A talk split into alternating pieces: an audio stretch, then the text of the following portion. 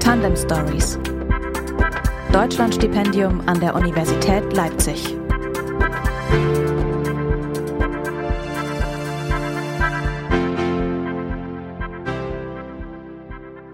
Hallo und herzlich willkommen zur zweiten Staffel unseres Podcasts rund um das Deutschlandstipendium an der Universität Leipzig. Mein Name ist Tobias Rohe und ich freue mich, dass es weitergeht mit den Tandem Stories und mit dem Deutschlandstipendium. 600 Studierende haben sich in diesem Studienjahr für ein Deutschlandstipendium beworben und 145 von ihnen werden nun gefördert. Das Stipendienmodell ist so einfach wie attraktiv. Jede Stipendiatin und jeder Stipendiat bekommt pro Monat 300 Euro. Jeweils 150 kommen vom Förderer und vom Bund. Im Jahr sind das also für alle Stipendiaten jeweils 3600 Euro Unterstützung. Gestiftet wurden die Stipendien von über 100 Vereinen, Privatpersonen und Unternehmen aus den verschiedensten Branchen. Und weil Leipzig traditionell eine Medienstadt ist, sind auch Medienunternehmen unter den Förderern. Dazu gehört die BB Medien GmbH. Hervorgegangen aus dem Podcast Radio Detektor FM produziert sie mittlerweile auch Auftragsproduktionen im Bereich Podcast, darunter auch diesen hier, die Tandem Stories. Außerdem produziert sie im TV- und Social-Media-Bereich für den öffentlich-rechtlichen Rundfunk und richtet einmal im Jahr die Medientage Mitteldeutschland in Leipzig aus. Zu Gast habe ich heute den Mitgesellschafter der BB Medien GmbH, Claudius Niesen. Und weil es irgendwie eigenartig wäre, wenn wir uns siezen, wo wir doch eigentlich im selben Büro sitzen, wenn wir nicht gerade einen Podcast zusammen aufnehmen, sage ich Hallo Claudius. Ja, hallo Tobias, hallo Eva, schön. Und mit dabei, wir haben es gerade gehört, ist natürlich auch der, wenn ich so sagen darf, äh, studentische Teil dieses Fördertandems, Eva Heiligensetzer. Sie ist Stipendiatin seit Dezember. Hallo Eva, herzlich willkommen in diesem Podcast. Hallo, wie schön, dass ich dabei sein kann. Freut mich. Eva, zu Anfang möchte ich von dir mal wissen, wie ist das, bei dem Unternehmen, das sich fördert, äh, als Interviewgast eingeladen zu sein? Also erstmal ist es schon komisch, in so einer Interviewposition zu sein. Ich freue mich sehr, sehr hier zu sein. Bin es nur normalerweise noch gar nicht so gewohnt, ähm, weil ich sonst eigentlich immer die Person bin, die interviewt. Und ähm, aber ich freue mich sehr, sehr hier zu sein. Das ist schön. Claudius, an dich die Frage, ähm, du hast selbst an der Uni Leipzig studiert, so wie Eva auch. Du wirst jetzt von der Uni Leipzig beauftragt und seit diesem Jahr förderst du sogar eine Studentin an der Uni Leipzig, nämlich Eva hier. Schließt sich da für dich vielleicht ein Kreis?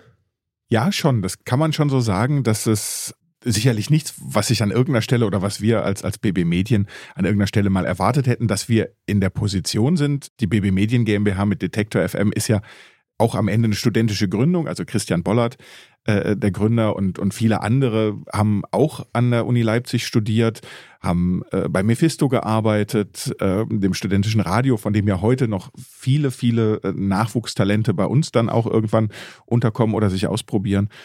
Und so war die Vernetzung schon immer eng über das eigene Studium hinaus äh, mit der Uni.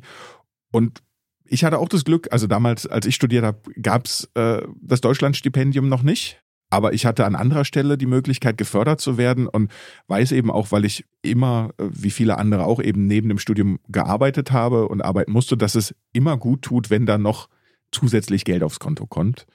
Und Gleichzeitig haben wir bei der BB Medien immer geschaut, dass wir langfristige Partnerschaften eingehen mit unseren Kundinnen und Kunden. Und dass dann jetzt die Uni Leipzig zu unserem Kundenkreis gehört, das tut uns an der Stelle äh, sehr, sehr gut und darüber freuen wir uns sehr, weil ich glaube, da schließt sich ein Kreis, denn wir sind nach wie vor, also wir wären nicht das, was wir heute sind, ohne die Uni, weil wir auch ja im Studium diese Zeit hatten, uns auszuprobieren.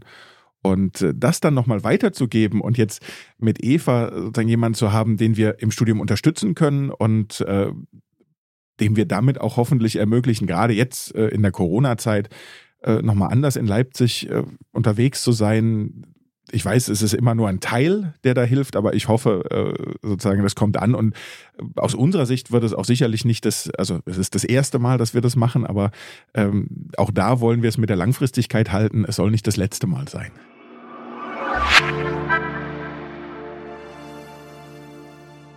Ja, das ist gut. Und Stichwort ausprobieren, Eva. Also du studierst im dritten Semester Kommunikations- und Medienwissenschaften hier in Leipzig und du hast schon einige Erfahrungen im Radiobereich. Und warum? Weil du eben, wie Claudius auch schon gesagt hast, äh, wie das auch schon viele Kolleginnen und Kollegen vor dir gemacht haben, du äh, bist bei Mephisto 97.6 dabei. Was machst du denn da genau? Na, also eigentlich mache ich da drei Sachen. Ich bin einmal Redakteurin selber, das heißt, ich bereite Beiträge vor und spreche die dann auch. Andererseits habe ich letztes Jahr auch eine RVD-Ausbildung gemacht, das heißt einfach Redakteurin vom Dienst. Das heißt, ich betreue auch Beiträge und plane die thematisch in unseren Podcast. Und dann bin ich seit diesem Semester auch noch Onlinerin vom Dienst. Das heißt, ich mache einfach auch Social-Media-Beiträge und betreue Artikel für unsere Website. Also alles das, was man hier eigentlich auch so macht. Ja, genau. ja, perfect match könnte man sagen. was erwartest du denn dir jetzt von dem Kontakt zu Detektor FM und den Schwesterunternehmen? Also hier gibt es ja nicht nur Detektor FM, sondern zur BB Medien GmbH, da gehören noch die Podcast-Produzenten, die Auftragsproduktionen machen, da gehören die Mitteldeutschen Medientage dazu als riesengroßes Medienevent und natürlich Skip Intro, die machen, wie ich es in der Anmoderation schon gesagt habe, äh, TV und Social Media für öffentlich-rechtliche. Was, was, worauf freust du dich? Was ist spannend für dich daran?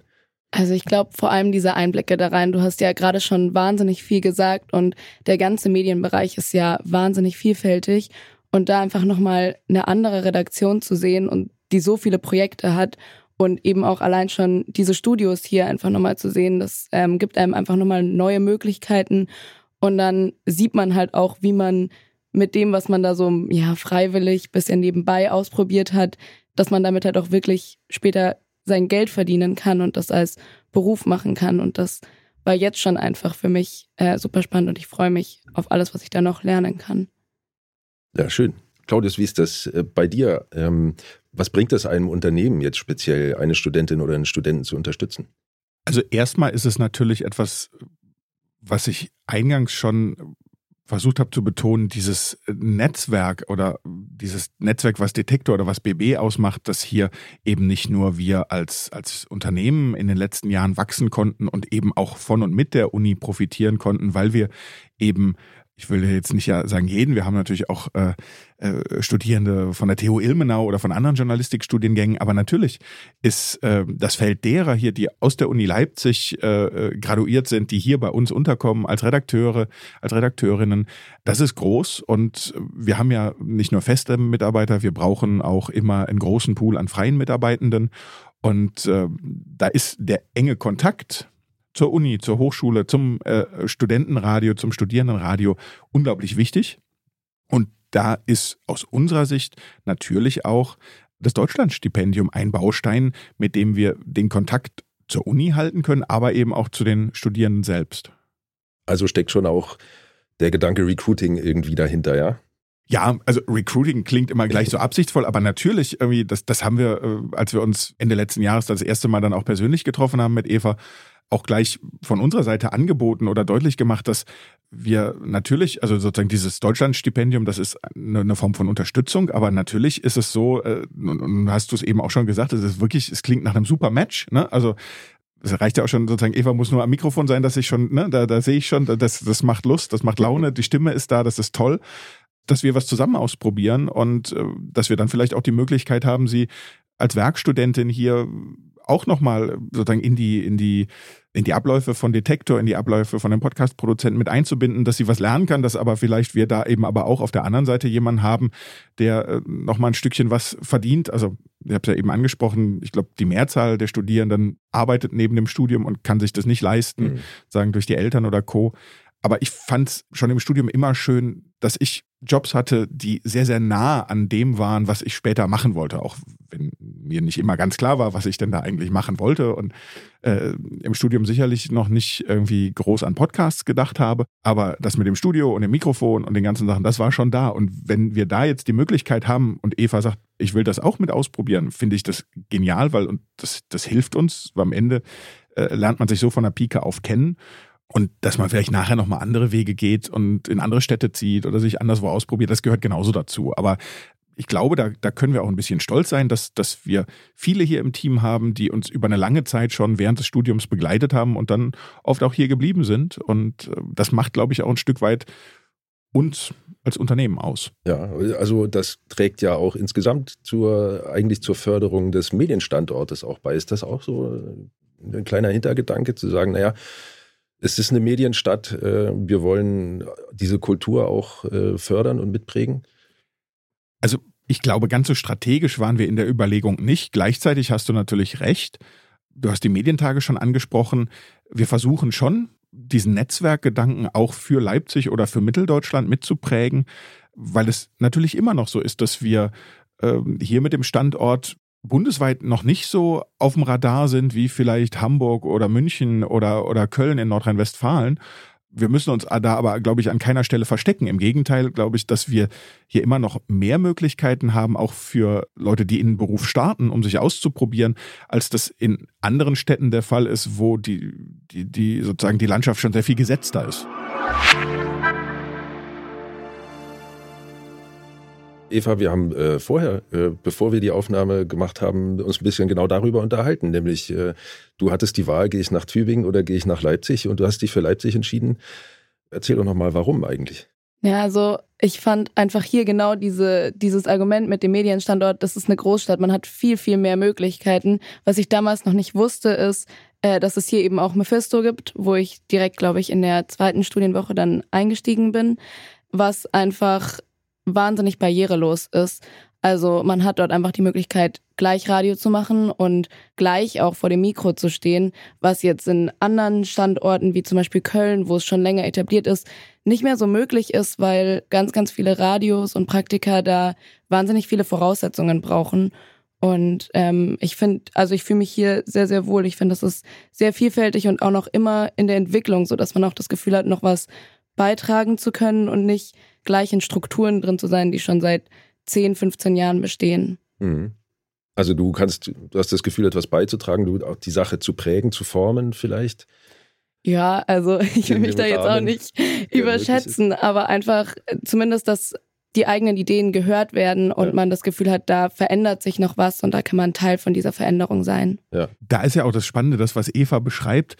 Tobias, ich meine, wir müssen auch kein Geheimnis draus machen. Du hast auch an dieser einen Alma Mater studiert. Ja, du hast auch in Leipzig studiert. Wo sonst? Und es liegt ja, also ich habe immer noch manchmal das Gefühl, ich bin gestern aus dieser Uni rausgefallen. Das ist ja dann doch mal nicht mehr immer so nah, äh, wie man sich das immer noch denkt. Aber gleichzeitig dieses Gefühl, was du beschreibst, Eva, dass in Leipzig irgendwas geht. Also dass man hierher kommt und man findet, obwohl diese Stadt auch in diesen letzten 10, 20 Jahren, in denen ich hier bin, irgendwie sich unglaublich verändert hat, irgendwie alles ist bebaut, alles ist saniert. Nein, es gibt immer noch Lücken, es gibt immer noch irgendwie Möglichkeiten, es verändert sich immer noch so rasend viel und ich habe das Gefühl, oder ich habe die Hoffnung, dass das einfach eben auch Leipzig ausmacht und dass Leipzig weiterhin so offen ist, auch wenn die Baulücken sich schließen, weil das ehrlicherweise was ist, wo vor 20 Jahren schon die Leute gesagt haben, jetzt ist die Zeit, wo sich, wo, wo hier die Veränderung ist und später wird das alles so ganz festgefahren. Nein, es ist, es hat sich verändert, immer. Leipzig wandelt sich ständig. Natürlich auch mit Problemen oder nicht immer nur zum Guten, aber es ist immer noch so offen geblieben und das ist das auch, wo ich sagen würde, jetzt nach dieser Erfahrung, das bleibt, glaube ich, noch eine Weile so und äh, ja, darüber kann, bin ich froh. Da wird äh, hat jeder was zu lernen, ja. Also Offen, Offenheit bedeutet ja auch immer, also die Bereitschaft zu lernen. Deswegen auch die Frage, was, was, was kann eine Stipendiatin äh, hier lernen? Claudius, was kann vielleicht die BB Medien von einer Stipendiatin lernen? Gibt es da Dinge? Ich glaube, wir können unheimlich viel lernen und haben auch in den letzten Jahren oder man kann jetzt fast schon sagen, ne, über ein Jahrzehnt lang immer dadurch gelernt, dass sozusagen das Aktuelle, das Neue aus der Uni und von allen jungen Leuten, die hier zu uns gekommen sind und hoffentlich auch von Eva, äh, dass da Impulse reinfließen, die wir natürlich immer direkt und, und sehr, sehr unvermittelt aufnehmen können. Ähm, das ist der Wandel vom, wir haben angefangen mit dem großen Schwerpunkt Online-Radio und das mit dem Podcast lief eher nebenbei. Jetzt haben sich die Schwerpunkte in den letzten Jahren stark gewandelt. Der Podcast steht im Mittelpunkt. Wir reden ganz oft und viel über die sozialen Medien und sind dann natürlich auch sehr aktiv. Und alles, was eben auch aus der Uni rauskommt, ist natürlich auch sowas wie, wie ein Trendradar für uns, wie, wie angewandte Zukunft am Ende. Und ich glaube, das brauchen wir als Medium, damit wir nicht stillstehen, sondern damit wir weiter mitgehen mit den Hörerinnen und Hörern der Zukunft, weil das gehört ja auch dazu. Und ich weiß nicht, Eva, ob du mir da recht geben kannst, aber wir wollen ja nicht nur Sender sein, sondern ich glaube, gerade auch als Journalistinnen und Journalisten, man konsumiert ja unheimlich viel. Ne? Man, man hört sich Dinge an, man hört Dinge ganz anders. Man hat fast schon wie so, ein, so eine äh, Deformation professionell, dass man irgendwie immer alles irgendwie so denkt, ach, wie hätten wir das gemacht? Hätten wir das auch? Oh, was haben die denn dort gemacht? Das hätten wir aber auch gerne getan. Also da ist, glaube ich, auch was dafür. Wir wollen ja auch gehört werden. Ja, ich nick schon, man sieht's nur nicht.